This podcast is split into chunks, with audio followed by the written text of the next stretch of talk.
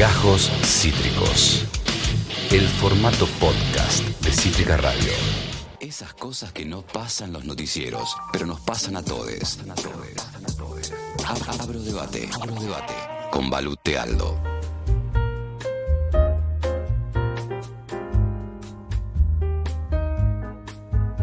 1404. Le damos la bienvenida a ella, estudiante de antropología y ya amiga de la casa. Balu, bienvenida a todas las tormentas juntas, Balutialdo, ¿cómo te va? ¿Cómo están, citriques? Muy bien, muy bien. La verdad que eh, sorprendidos por el clima, sorprendidos por, por la tormenta que se desata, pero básicamente este programa se basa en tormentas desatadas, así que estamos como en nuestra salsa. Tal cual, tal cual. Para que observen, em, acá ya empezó a llover en Villa Crespo un poquito. Y bueno, yo parece que me mojé con la lluvia, pero no, me acabo de bañar, como siempre, haciendo todo a último momento. Así que sepan disculpar eh, mi, mi, look último. Pero bueno, está en concordancia con el clima, ¿no? Llueve, pelo mojado, todo así. Está perfecto, está perfecto, está perfecto. Yo debo decir que existe el pase del pelo y sé que hay varios fanáticos, fanáticas de el, intercambio, no, sería la rotación de aritos que haces hoy con dinosaurios. sí, es solo uno igual, mm. ¿viste? Porque viene solo de uno y en el otro tengo cualquier otro, pero bueno, me gusta, sí, soy canchera. Se ve muy piola, ¿vale? Se ve muy piola. Y tenemos hoy eh, una suerte como de, spin-off, ¿verdad? De, la columna del último, del último viernes, donde eh, con una muy linda repercusión. Estuviste contando esto de el, mal llamado decorado ¿no? en, la, en la historia argentina, lo que no se cuenta, los silenciados y silenciadas de la historia argentina. Y hoy te centrás puntualmente en una, en una corriente específica, en una interpretación específica de esta, de esta deconstrucción que propusiste, ¿no? Sí, tal cual. Eh, para hoy traje, bueno, como dijiste, una especie de, de spin-off del viernes pasado. Eh, con un punto de vista que me parece que es un debate, de nuevo, infinito, como todos los debates que traigo, no tienen ni principio ni fin, eh, pero son interesantes eh, pensarlos desde algún punto de vista.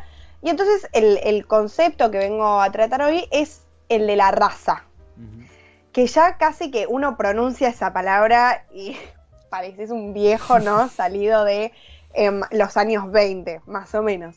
Porque bueno, en realidad tiene un poco ese peso, es un concepto que eh, por lo menos en, digo, en, el sentido común parecería estar obsoleto, ¿no? Digo, si uno dice, ay, yo soy de raza blanca y este otro de raza negra, te cancelan y medio que está bien, o sea, ya no, no se puede utilizar eso.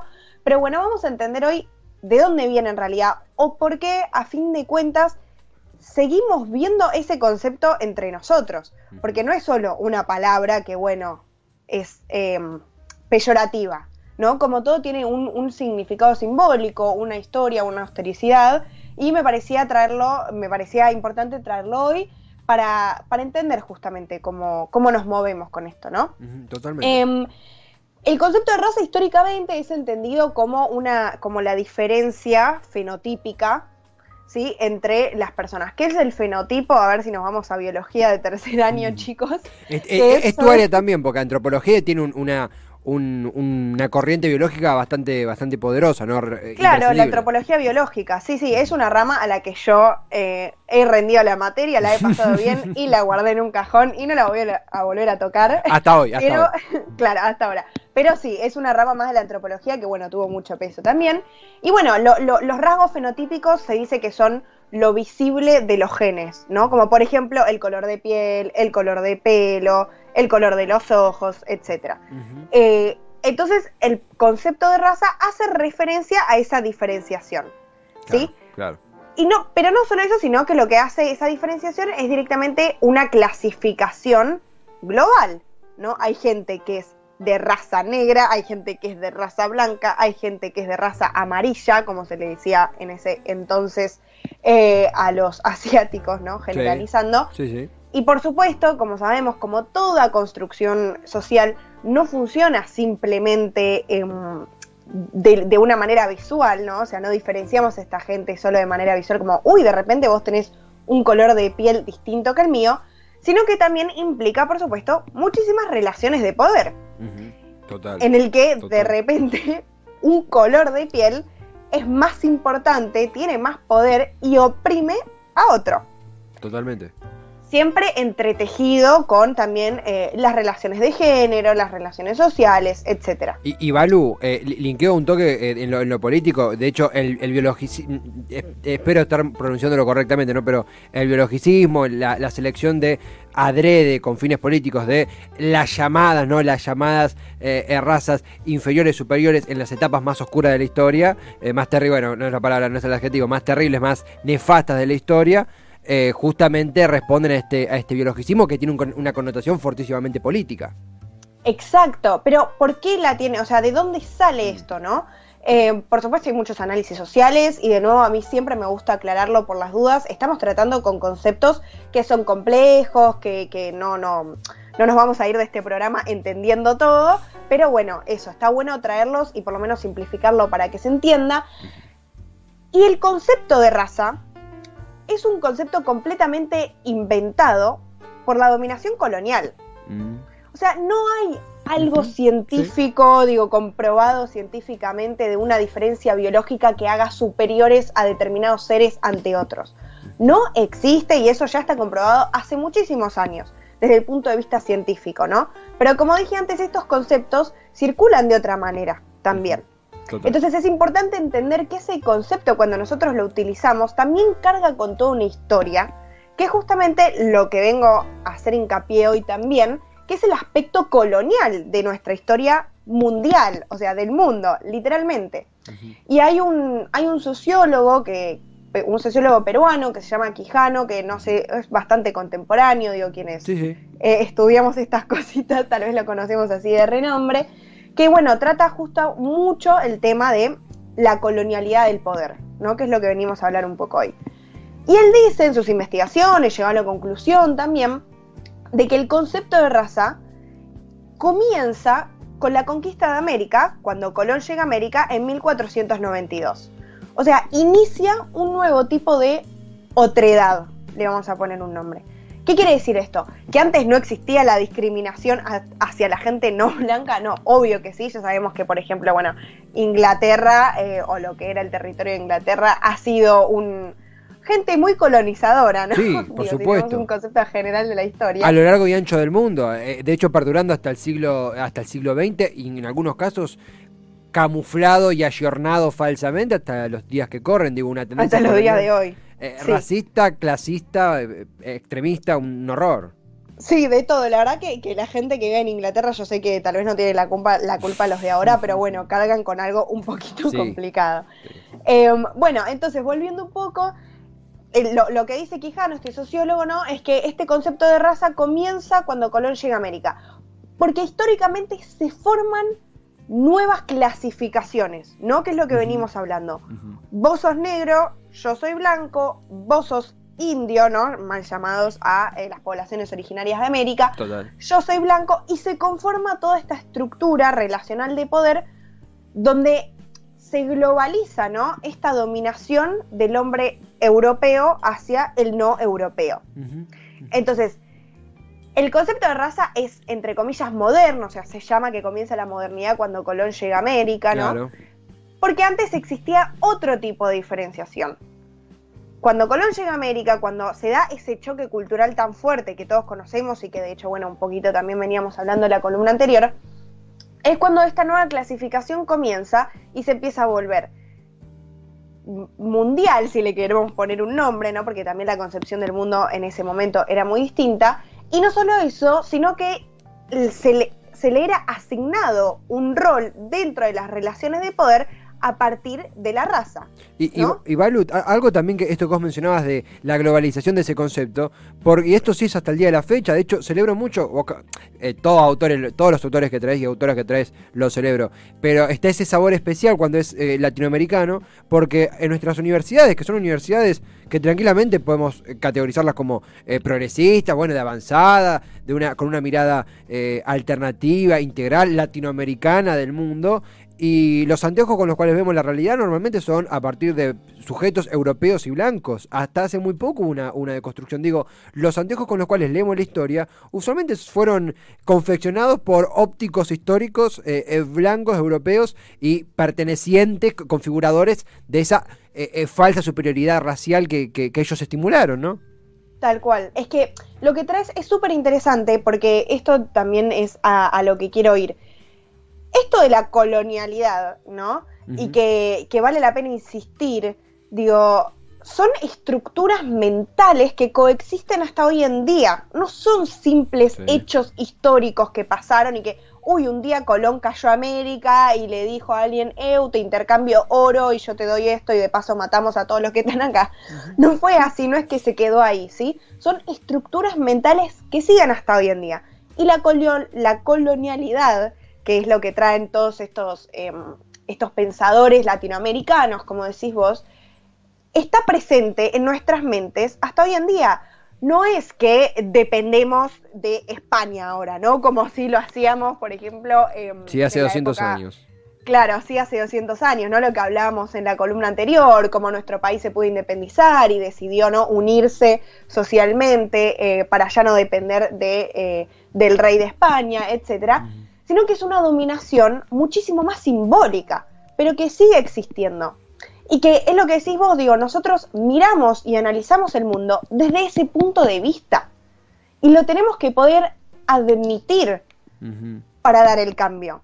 Porque si nunca lo admitimos, va a ser literalmente imposible, porque nuestra mirada está sesgada ante ese, ante ese hecho.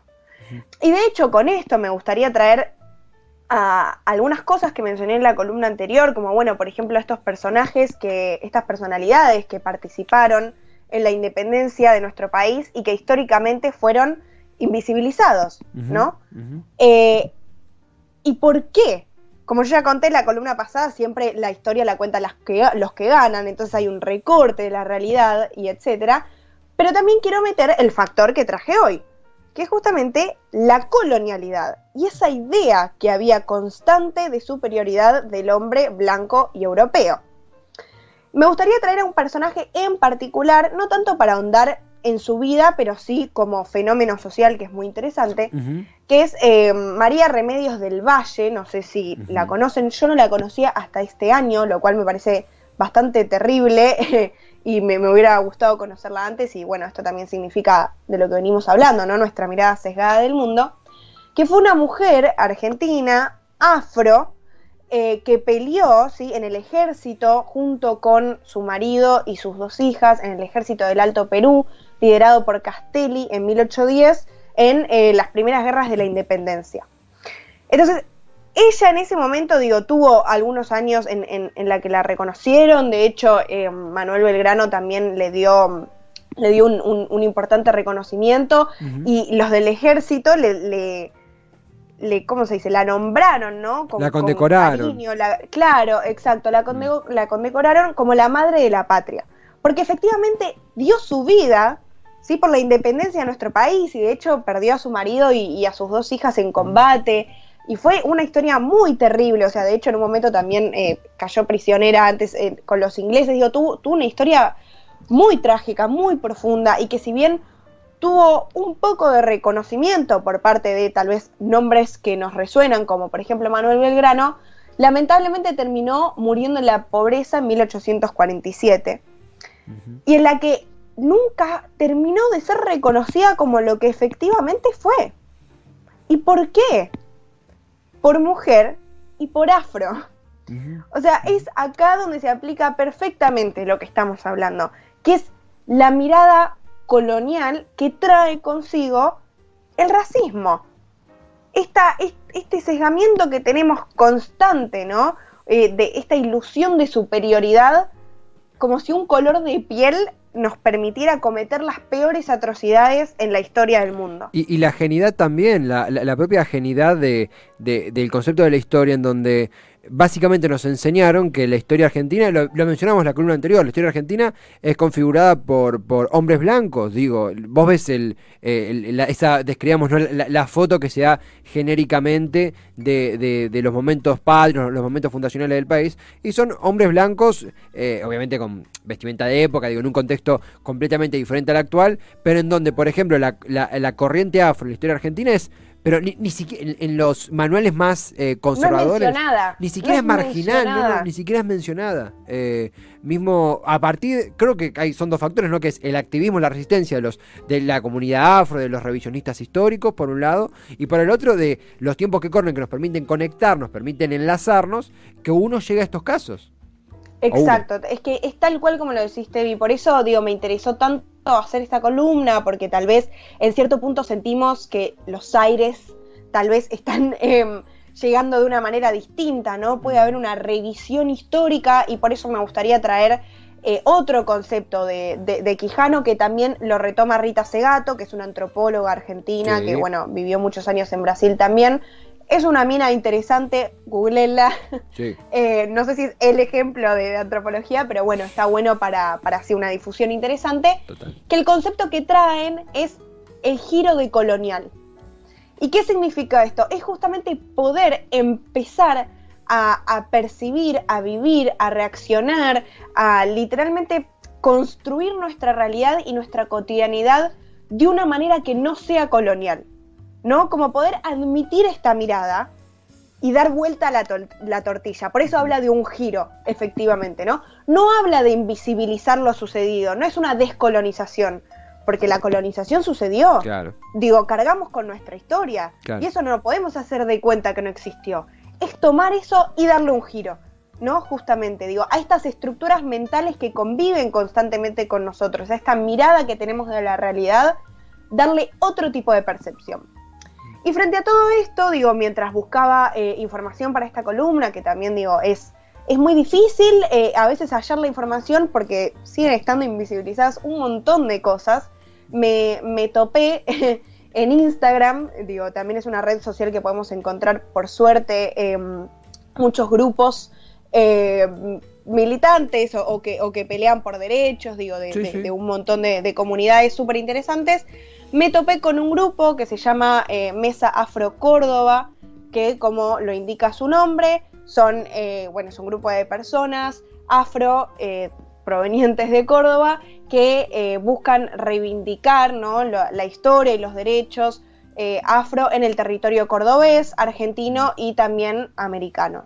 Y bueno, ellos tienen un podcast en Spotify donde debaten y hablan de todos estos temas y tienen uno específicamente sobre eh, las, las, personalidades invisibilizadas afro en la historia de nuestro país, que tuvieron que ver también, como veníamos hablando, con la independencia o con la construcción de, nuestra nación argentina, entre las que ellas están, por supuesto, María Remedios del Valle, está, por ejemplo, Bernardino Rivadavia, que tenía ascendencia afro, y yo me enteré escuchando ese podcast.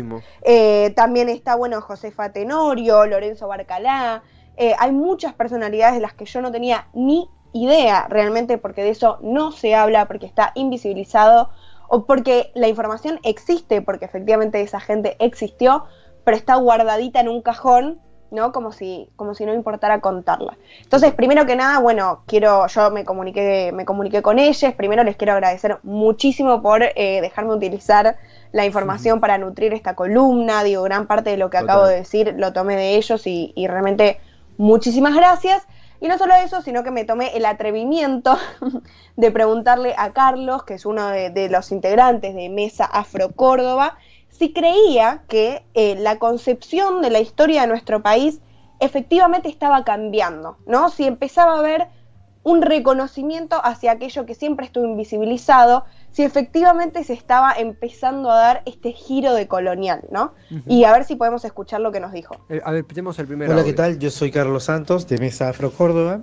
Y con respecto a la pregunta si está cambiando la manera de contar la historia de nuestro país, yo considero que sí. Considero que eh, a partir, en realidad, como siempre suele ser, de la organización de los sectores, eh, se han logrado generar una, una, serie de políticas, desde leyes hasta normas, que han permitido que cada vez sea más posible que las instituciones, ¿no? que las instituciones públicas se pronuncien a favor o en, eh, concordancia con la necesidad de visibilizar a las poblaciones indígenas, afro eh, y de cualquier otro orden, migrante y etcétera. Eh, si bien hay discursos que invisibilizan desde hace 200 años, creo que siempre eh, se termina demostrando que sin organización popular de clase social no hay manera de que se consiga ningún paso adelante en visibilización o en obtención de derechos, ¿no? Bien, acá, bueno, nada, por supuesto, muchas gracias Carlos, eh, espero que estés escuchando, le, pasé todo para, para que puedan escuchar. de nuevo agradecer. Y es muy interesante lo que plantea. Sí, sí, sí, realmente eh, uno que, que, que siente tanta interpelación, mismo, si algo que a mí me gusta hacer también es, eh, al ser una persona plagada de, furcios y errores, más errores que furcios, siempre poner en radiografía primero a uno, ¿no? Y mismo pasó en esta columna y en otras, donde yo mencionaba algunos, algún adjetivo y digo, para, para ese adjetivo no tendría que usarse, o mismo vos, Balu, cuando me, me explicás muy con mucha paciencia, no, mirá, no se dice así, se dice así. Eso creo que es una, una bendición que tiene esta columna, una columna tremendamente humana. Y yendo a lo que, específicamente lo que él mencionaba, es hasta un cierre con todo lo que implica. Eh, no sé no quiero decir la palabra optimista porque es muy, muy genérica, es un cierre que implica que gracias a estos espacios, que gracias a esta militancia y que gracias a esta revisión o esta eh, eh, lectura necesaria, eh, exhaustiva, que se hace de la historia y se hace lo que la historia no nos cuenta, los lados no explorados de la historia, tenemos, son posibles estas charlas y eso lo motorizan la gente como, como Carlos y como todo su colectivo, toda su comunidad. Sí, tal cual, es que por eso me, me, pareció interesantísimo y que tiene una mirada, digo, es crítica a la realidad, ¿no? Él dice que efectivamente está cambiando porque está habiendo un, reconocimiento de, de, de, aquellas figuras que siempre fueron invisibilizadas por todo esto que venimos diciendo, ¿no? Como que hay una reflexión sobre este sesgo que tenemos, porque este sesgo no lo, no lo tienen solo em, las, las, comunidades que fueron siempre oprimidas, ¿no? Lo tenemos absolutamente todos y cada uno de nosotros que formamos parte de esta sociedad, donde, donde el, colonialismo nos, nos, nos, dio un lugar específico dentro de, de las relaciones de poder donde nos tenemos que ubicar. Y en algún punto ahí tenemos que empezar a decir basta, ¿no? Y como resalta Carlos, la salida es comunitaria, la salida es, es, es social, ¿no? Y de hecho, a ver si podemos escuchar un segundo audio que nos mandó que da una pequeña conclusión también. Si los colectivos, si nosotros mismos no estamos organizados para ocuparnos con eso, nadie lo va a hacer por nosotros, definitivamente. En el caso de la comunidad afro, el año pasado se lanzó este concurso respecto de la figura de María Remedios del Valle, eh, que consideramos que es un paso importante en la visibilización, no suficiente, pero es un primer paso que es importante, ¿no? Visibilización, la palabra eh, clave, ¿no? Exacto. Bueno, es que ahí, ahí, ahí está todo, ¿no? Bueno, él habla de un concurso justamente que, que desde el Estado el año pasado se, se lanzó, que se buscaba una reivindicación y una visibilización artística también hacia la figura de María Remedios del Valle, porque invitaba a participar a, quienes deseen eh, para, por ejemplo, hacerle un poema en honor a su figura, una canción, eh, un retrato.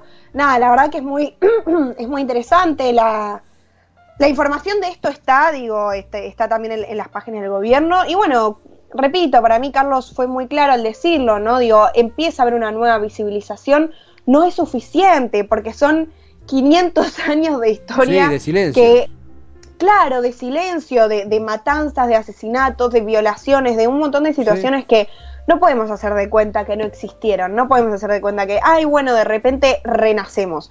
Como ya dije, no es descolonización, es giro colonial, que es distinto. Es tener en cuenta todo esto que sucedió pero darle un giro, darle una nueva mirada, ¿no? Haciéndonos cargo nuestra propia historia.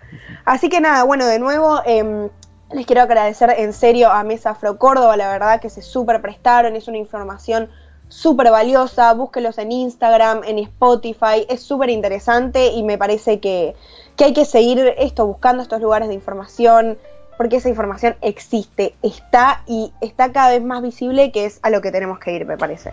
La, verdad que... Em, a veces uno cuando se para frente a su carrera, ¿no? Antropología, ciencia política, en mi caso, digo, somos de dos carreras que se, colisionan en algunas partes, en otras con sus, obviamente, diferenciaciones necesarias, pero pareciera que el futuro es todo, ¿no? La salida, eh, el planeamiento, el laburo, y te das cuenta que hay tanto todavía pendiente, tantas cuentas pendientes con el pasado, tantos silencios, tantos eh, eh, sitios en donde hay gente gritando y que diferentes dispositivos de, la simetría, de la lectura arbitraria, de la, de la imparcialidad, eh, perdón, de la parcialidad de, la historia, nos llevan, a, nos llevan a, no conocer y gracias a este activismo, gracias a esta militancia, gracias a, en la historia, en, la lucha, en la difusión de estas personas, eh, como es el caso de Carlos de la Mesa Afro de Córdoba, nos permiten conocerlo, nos permiten de nuevo tener esta charla. La verdad, Balú, eh, eh, eso, es, como, vamos a, obviamente en un tono súper jocoso, pero viste que está eh, Breaking Bad, que es la serie general,